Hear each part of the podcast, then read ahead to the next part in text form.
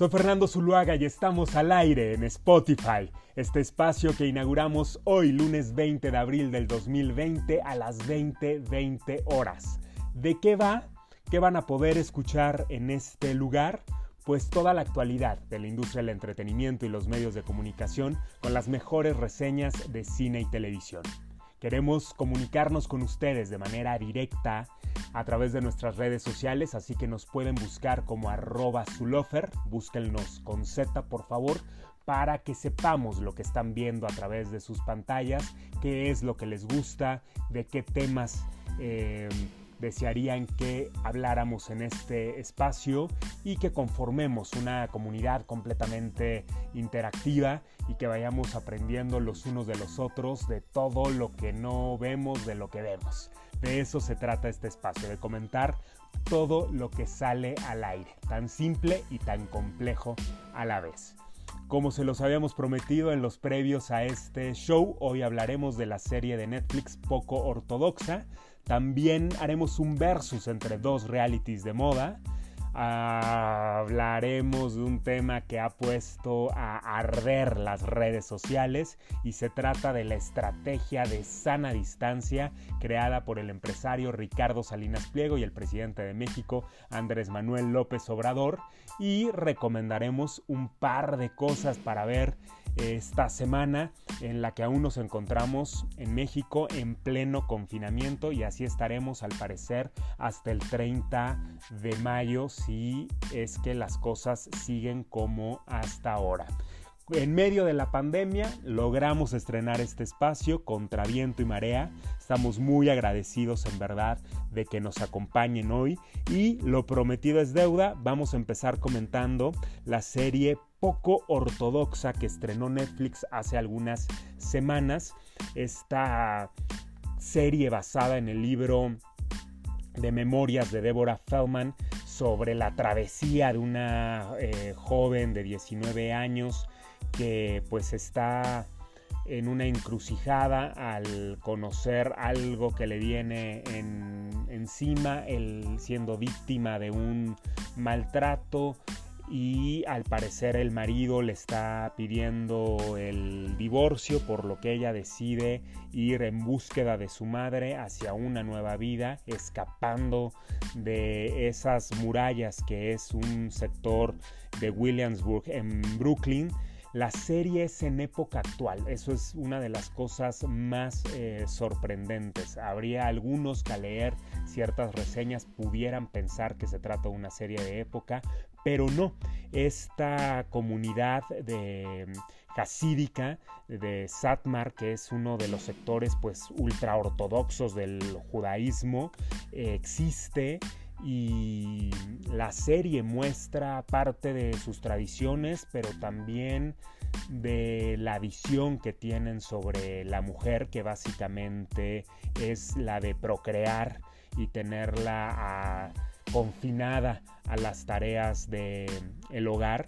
y pareciera que las mujeres no pudieran con nada más. Sirven para hacer sentir a sus maridos eh, reyes, aún en la cama, pese a que no las complazca ni siquiera sexualmente. Y así inicia este viaje del personaje de Esther Shapiro, que está interpretada por una actriz israelí llamada Shira Haas, que merece una mención honorífica. Es quien lleva todo el peso de la serie, está prácticamente en todas las escenas. Eh, la narrativa de la serie plantea dos eh, tiempos en paralelo, digamos el pasado, cuando ella pues está en estos planes del casamiento y cuando ya está huyendo hacia Berlín y siendo perseguida en un momento dado por su marido y por un primo de este que le harán ver su suerte en su travesía. La historia como tal pudiera ser la de cualquier melodrama mexicano si las telenovelas de nuestro país hubieran decidido apostar por historias más vanguardistas, con temáticas más fuertes. Esto hubiera podido ser una representación de un melodrama 2020 Creo que lo manejan muy bien, la serie es sumamente entretenida, son solamente cuatro episodios que duran una hora en promedio, eh, se van como agua, pudiera haber sido una película, quizá hay ciertas eh, escenas que se sienten alargadas por momentos, pero jamás se hace pesada, inclusive hay gente que la ha consumido en un solo día, ha recibido muy buenas críticas, em, evidentemente hay sectores de la comunidad judía que se ven reflejados en ciertas prácticas y ha generado esta polémica que beneficia al contenido al final del día. Esta es una coproducción entre Alemania y Estados Unidos. Los valores de producción están. Eh, hay locaciones increíbles en Berlín porque el personaje de Esther pues va a Europa con la ilusión de convertirse en pianista. Evidentemente ahí conocerá otra forma de amar se dará cuenta de las ventajas que tiene la libertad y en verdad es un contenido que habría que poner en la lista de seguimiento en la cuenta de Netflix para ver durante este confinamiento. Y en otro orden de ideas, dirán algunos colegas, ¿verdad? pues queremos poner en contraste en un segmento de este eh, espacio a dos programas que tengan el mismo formato o la misma temática. Y a este segmento le vamos a llamar Versus y en esta ocasión le tocará al reality de Amazon Making the Cut y Next in Fashion de Netflix. Son los dos realities de moda de los que vamos a estar hablando a continuación. Eh, Next in Fashion se estrenó ya hace un par de meses, está disponible de principio a fin en Netflix y Making the Cut eh, se estrenó apenas en abril y está estrenando semanalmente dos episodios. De hecho, esta semana ya se podrán ver en la plataforma de Prime Video los dos últimos episodios. Conoceremos quién es el ganador. Empecemos por Making the Cut de Amazon. Les explico brevemente lo que es un reality creado por Heidi Klum y por eh, su inseparable amigo, eh, el famosísimo Tim Gunn, que es un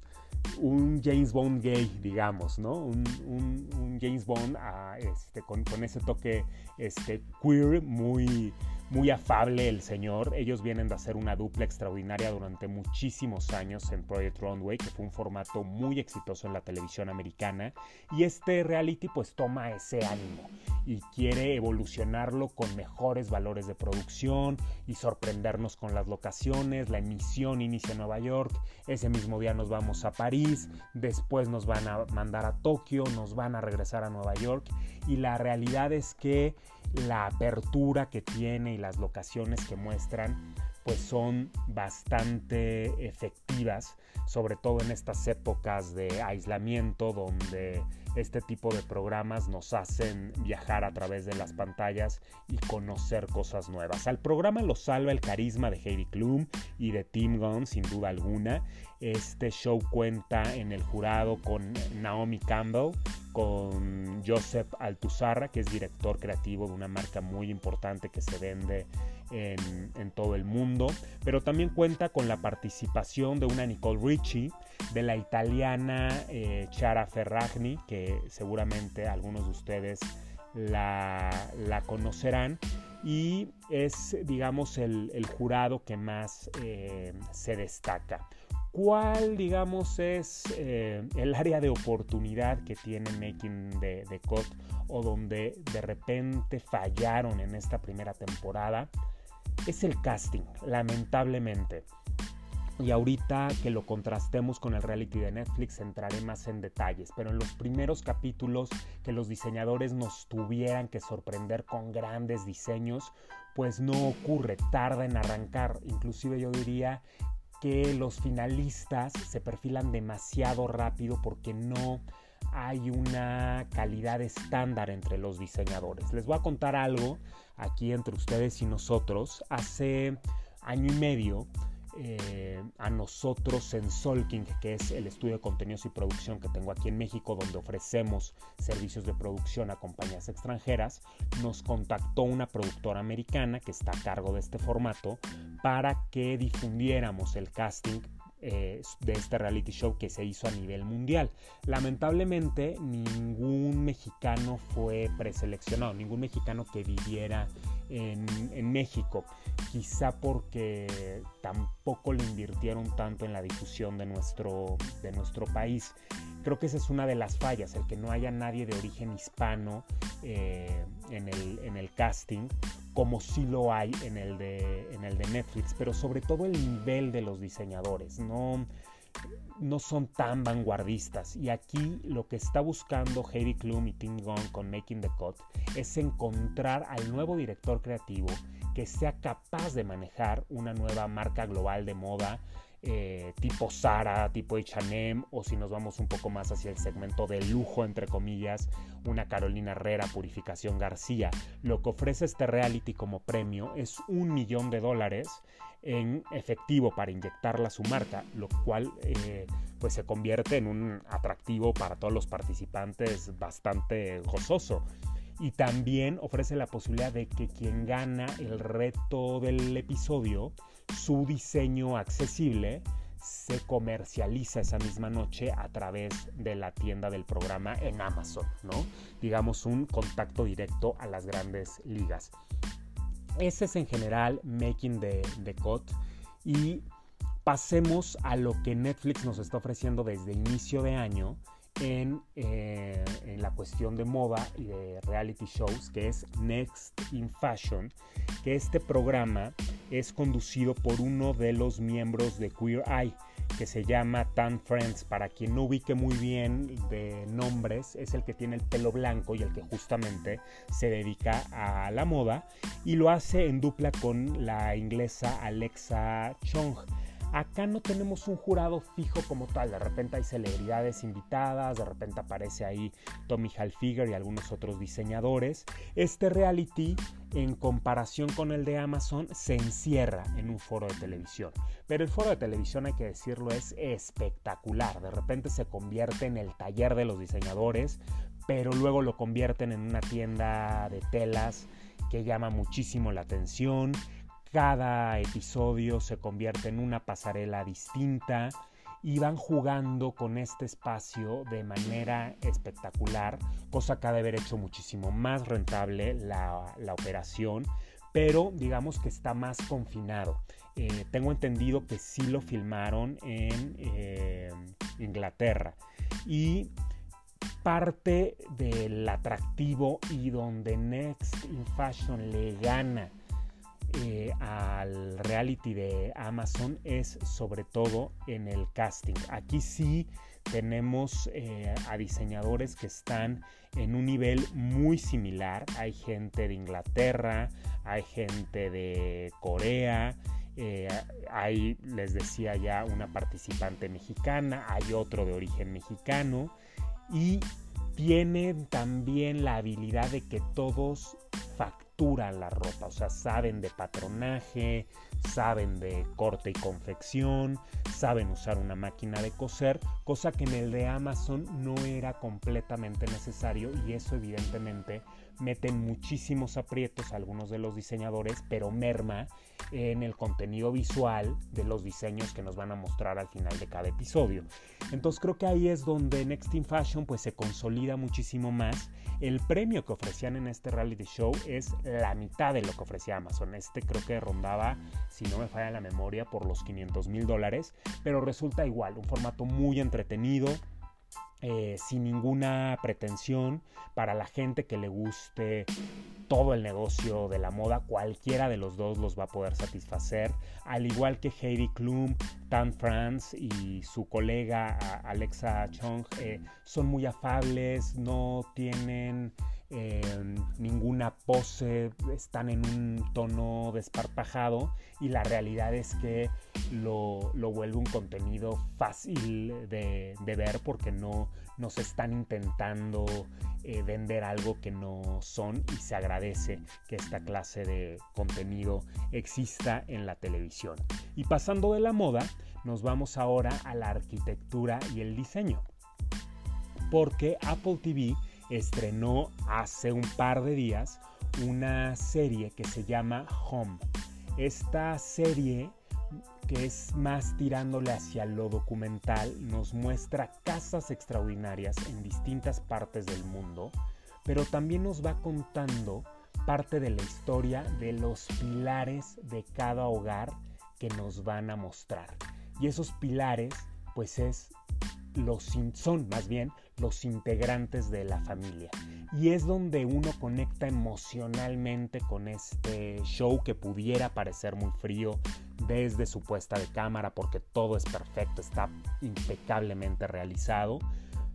Pero las historias que hay detrás de quienes diseñaron las propiedades, de quienes las están habitando, y a lo que se han ido enfrentando a través de la historia de estos hogares que hoy en día vemos edificados de cierta manera y que llaman muchísimo la atención, pues es lo que hace a este show entrañable, lo convierte en un high-end, como decimos dentro de la industria, que es pues un proyecto más sofisticado que los otros, no tiene comparativa con los reality shows de arquitectura o decoración que se pueden encontrar en un canal como el de Discovery Home and Health, ¿no? Es otra clase de entretenimiento, es un escaparate nuevamente hacia locaciones que quizá nosotros normalmente no vemos, así que pueden disfrutarlo muchísimo. El primer episodio es en Suecia, nos cuenta la historia de un hogar que se edificó dentro de un invernadero, junto con la historia de la familia y las pugnas que de repente tuvieron con el gobierno de la ciudad por tener un hogar autosustentable. Y la realidad es que se intrinca muy bien la historia y fluye de manera muy rápida, porque además es un episodio que dura 30 minutos. Échenle un ojo, el primero está disponible gratis, como la mayoría de los contenidos en Apple eh, TV que tienen los primeros capítulos de manera gratuita. Y bueno, yo sé que muchos están esperando este momento porque, como algunos de ustedes saben, yo tengo un espacio los sábados en Himalaya donde tenemos eh, ciertas cápsulas con información igual sobre la industria del entretenimiento, medios de comunicación, cine y televisión. Es un espacio más corto que este, dura solamente 10 minutos. Y comentamos el sábado pasado sobre esta artimaña mediática diseñada por Ricardo Salinas Pliego y por Andrés Manuel López Obrador para marcar una sana distancia entre ellos debido a los negocios insultantes en cantidad de dinero que han estado haciendo. Es eh, impresionante lo que se ha suscitado en redes sociales, en otros medios de comunicación. Eh, si bien em, esperábamos como una mayor reacción sobre en otros espacios noticiosos, han sido muy cautos. Digamos que los periodistas han querido ser colegas con Javier, pero para la gente que no esté muy empapada del tema, intentaré eh, resumirlo brevemente. El viernes pasado por la noche, en el noticiero Hechos que conduce Javier a la Torre, este invita a la audiencia a ya no hacer caso a las indicaciones del subsecretario de Salud, Hugo López Gatel, debido a que las cifras que ha estado mostrando discrepan de las que tienen algunos gobernadores y presidentes eh, municipales, como es el caso de las cifras del gobierno de Baja California. Y digamos que con ese pretexto Javier convida a la audiencia de manera para algunos muy agresiva, eh, digamos eh, detonando una confrontación entre Grupo Salinas y el gobierno federal y detonando un conflicto entre Ricardo Salinas Pliego y Andrés Manuel López Obrador, pero pues no, hay que no hace falta ser un teórico del complot para darnos cuenta que esto es una nube de humo para tratar de marcar a nivel mediático y a nivel público una sana distancia, para ponerlo en el lenguaje de moda, entre el empresario y el presidente para aminorar toda la ola de críticas que han tenido por los negocios directos que han estado haciendo con licitaciones en cuestión de seguros, de monederos electrónicos, por las amistades que están relacionadas entre ellos, porque como ustedes saben, pues el secretario de Educación Pública de México. Fue durante 17 años el director de Fundación Azteca, el director de Ban, eh, de Banobras, es eh, muy allegado a Salinas y es por donde pasa todo el dinero de la obra pública que se hace en el país, eh, sin mencionar, sin dejar de mencionar, mejor dicho, a el actual presidente de eh, la Asociación Nacional de Bancos de México, que pues trabajó durante mucho tiempo en Televisión Azteca, luego pasó a ser el director general de Banco Azteca, cargo que aún tiene, y ahora pues este, en la presidencia de esta importantísima asociación para los intereses de empresarios y del gobierno. Con esto pues se detonaron muchas otras eh, situaciones, vinieron agresiones muy severas para eh, Javier Alatorre, eh, fue víctima inclusive de insultos homófobos dentro de las redes sociales. Hay que decirlo que Javier presenta esta nota, Azteca Noticias lo pone en sus redes sociales, pero Javier ni siquiera lo retuiteó. Si ustedes analizan muy bien cómo dice las cosas Javier Alatorre en ese video, que lo pueden encontrar en mi Twitter en arroba lofer, se van a dar cuenta que no lo hace a título personal, inclusive dice se lo decimos con todas sus letras, agrupa a a las personas, dejando claro que es un mensaje institucional que viene por parte de la empresa. Quienes más se le fueron a la yugular fueron muchos de los allegados al gobierno o de los famosos chairobots, ¿no? Que están enardecidos y que se van con todo sin importar eh, mermar ya la dignidad de las personas y es ahí por donde le empiezan a pegar a,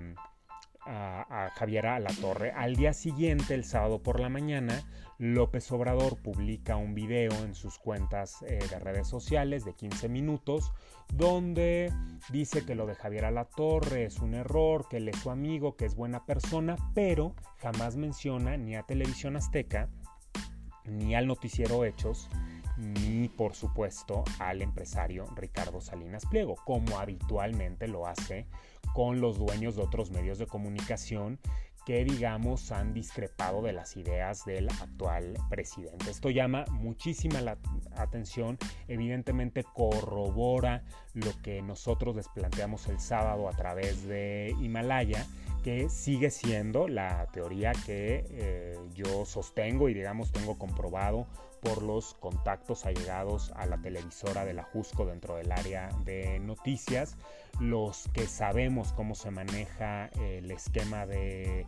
eh, Azteca Noticias, pues tenemos claros que ahí es una línea directa entre Ricardo Salinas, Nacho Suárez, que es el director de esa área, y hasta ahí llega la, operación, de ahí directo a los, a los productores. No hay vinculados más ejecutivos en ese entorno, quizá Tristán Canales, que es otro de los operadores políticos de Ricardo Salinas Pliego dentro de su mismo aparato, quien le ha llevado el área de, de prensa durante muchísimos años, pero no hay más gente que influya, ¿no? Trataban de atacar a algunos otros ejecutivos que se han vuelto famosos porque plagian ahí algunas frases cursis en sus cuentas de Twitter, pero ellos no tienen nada que ver, no tienen ni, la capacidad eh, intelectual ni operativa para manejar, eh, pues sí, estas estrategias eh, maquiavélicas de las que tanto Ricardo Salinas Pliego como Andrés Manuel López Obrador pues son maestros porque se sabe en el libro del príncipe al derecho y al revés y su política siempre ha sido la de ambos la de divide y vencerás. Eso es algo que los ha caracterizado y que los ha puesto en el poder con la astucia y con la eh, inteligencia que se requiere para hacer una fortuna de 11 mil millones de dólares como la que hoy por hoy tiene Ricardo Salinas y para ser presidente de una nación como México de la cual ahora eh, goza Andrés Manuel López Obrador. Aquí como nosotros se los dijimos en ese audio previo del sábado para quienes nos han escuchado a través de Himalaya, lo importante es que ustedes vean más allá del evidente, que no se dejen ir por otras falsas teorías, sino que esto viene de una división, eh, de marcar una división entre el empresario y el gobierno que han hecho, repito, negocios multimillonarios, ¿no? Y quieren dejar que revistas como Proceso, como Forbes, como Reforma eh, o que diarios internacionales como Wall Street Journal y, The Guardian pues dejen de señalar estas operaciones eh, típicas de gobiernos anteriores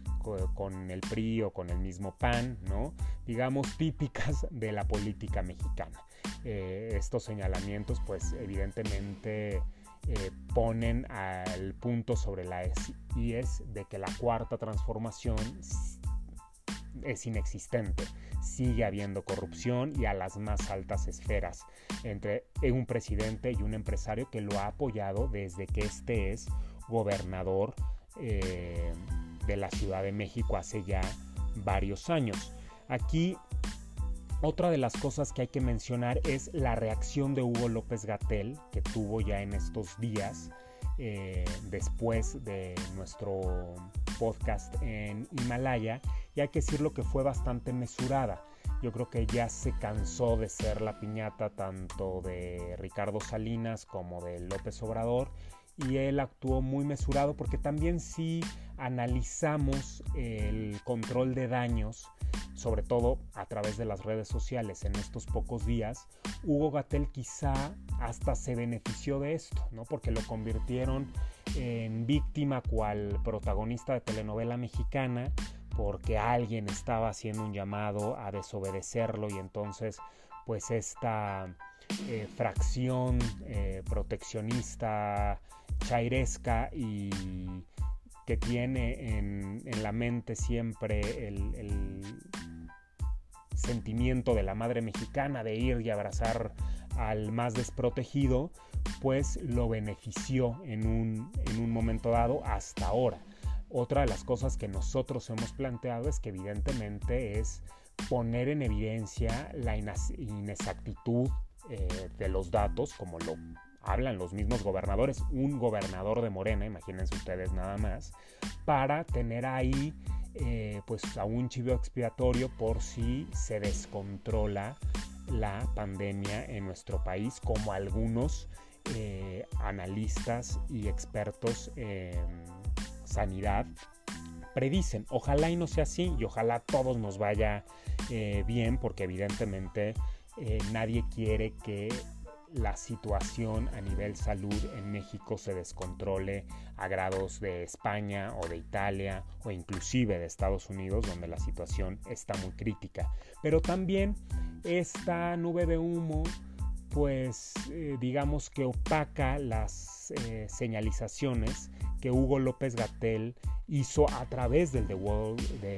del diario Wall Street Journal eh, en una entrevista hace algunos días a pregunta expresa de que qué opinaba que Grupo Salinas no estuviera eh, siguiendo las recomendaciones de sana distancia impuestas por el gobierno. Y Gatel, palabras más, palabras menos, dice que bueno,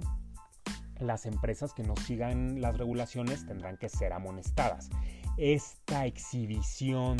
pública en un diario que a Ricardo le importa muchísimo, pues también trajo esa molestia y por eso esta picadura y la herida, digamos, hacia él, que igual eh, pudo haberle salido el tiro por la culata, pero al gobierno le beneficia en tener a este personaje que se ha, vuelto muy mediático, que ha tomado inclusive más relevancia la conferencia de las 7 de la noche que la propia mañanera. Eh, pues bueno, lo siga teniendo ahí al amparo y con el apoyo del pueblo bueno, diría el propio Andrés Manuel. Aquí otra de las cosas que se empieza a, manejar también es la coacción por parte de una empresa a un comunicador. Pero es un dilema. ¿Qué tanto está en alguien decir yo no me voy a prestar a este juego mediático? Javier Alatorre eh, lleva más, lleva toda su carrera para simplificarlo dentro de Televisión Azteca. Es un soldado de esa empresa. TV Azteca no se entendería sin Javier Alatorre y Javier Alatorre no se podría entender sin Televisión Azteca. Es una relación, digamos, simbiótica. Eh, ha sido, es hoy por hoy el mejor pagado de esa empresa. Eh, ha vivido de todo sabe que Televisión Azteca es la joya de un grupo empresarial que vale muchísimos miles de millones de pesos, ¿no? que quizá la televisora no es tan importante a nivel negocio, sino es más por un tema de poder y de control mediático, que le ha servido a este empresario a poder tener el control y que le ha servido hoy por hoy a mantener sus tiendas Electra abiertas eh, más allá de los servicios esenciales que tiene dentro de ellas, como es lo de las remesas y lo de Banco Azteca. Ahí está para que ustedes hagan sus propias conclusiones. Nosotros no pretendemos eh, juzgar a alguien en, en particular, pero sí es sorprendente el grado de manipulación y de convertir a un presentador de noticias que está por cumplir los 60 años de edad, eh, de poner en riesgo su credibilidad, de poner en riesgo la empatía que tiene con la audiencia, cuál va a ser el siguiente paso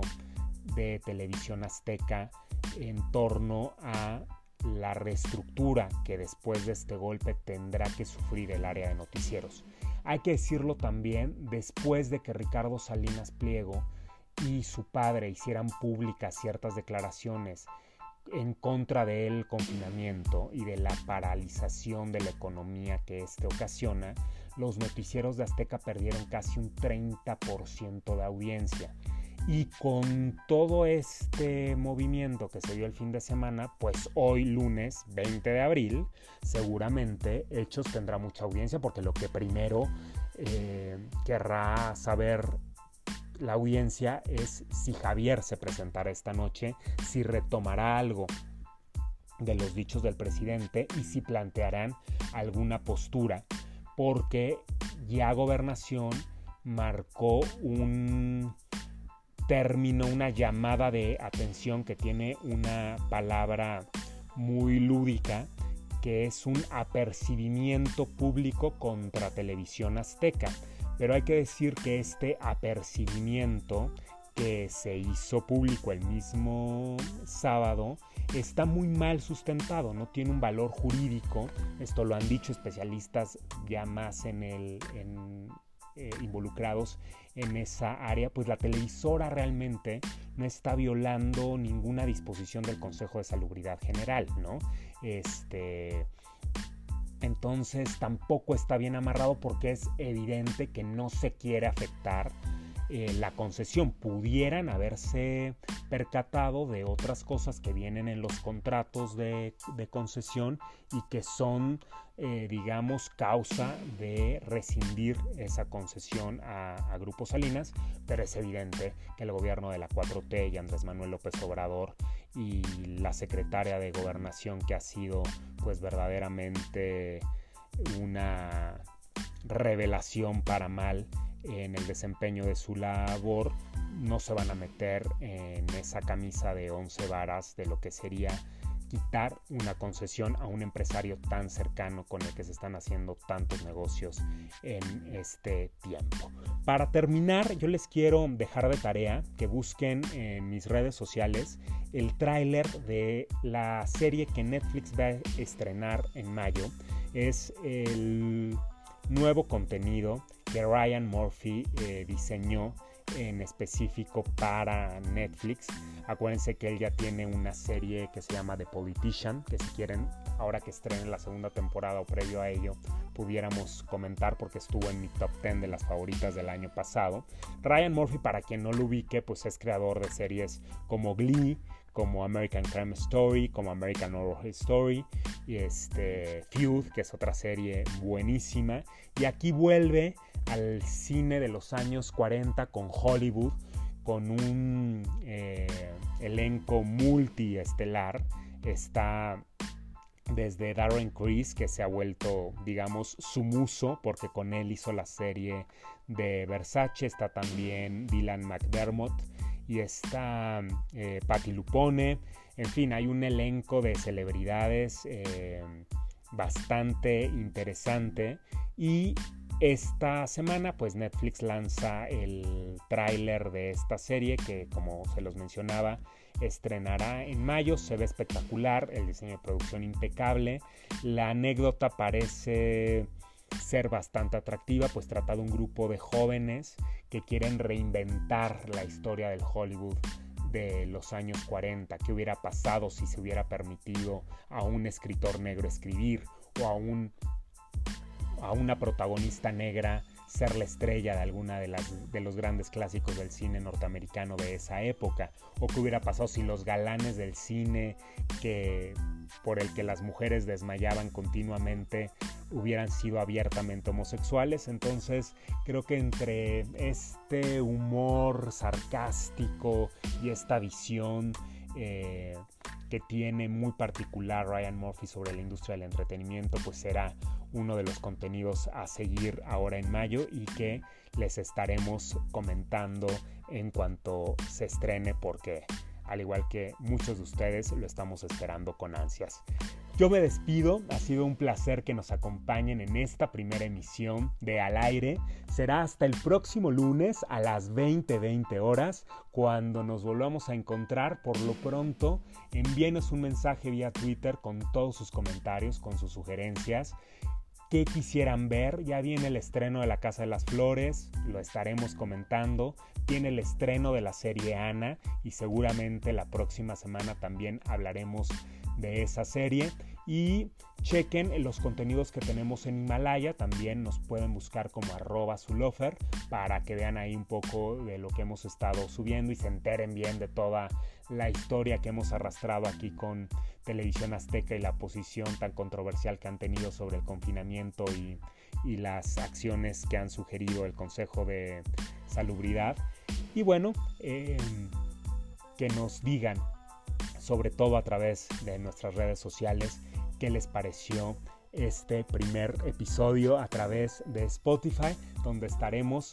pues los lunes solamente los lunes a las 20:20. Ya iremos viendo las respuestas de ustedes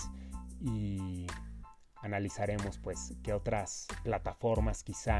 eh, valdría la pena sumar a este contenido. Les agradezco muchísimo. Soy Fernando Zuluaga. Hasta la próxima semana.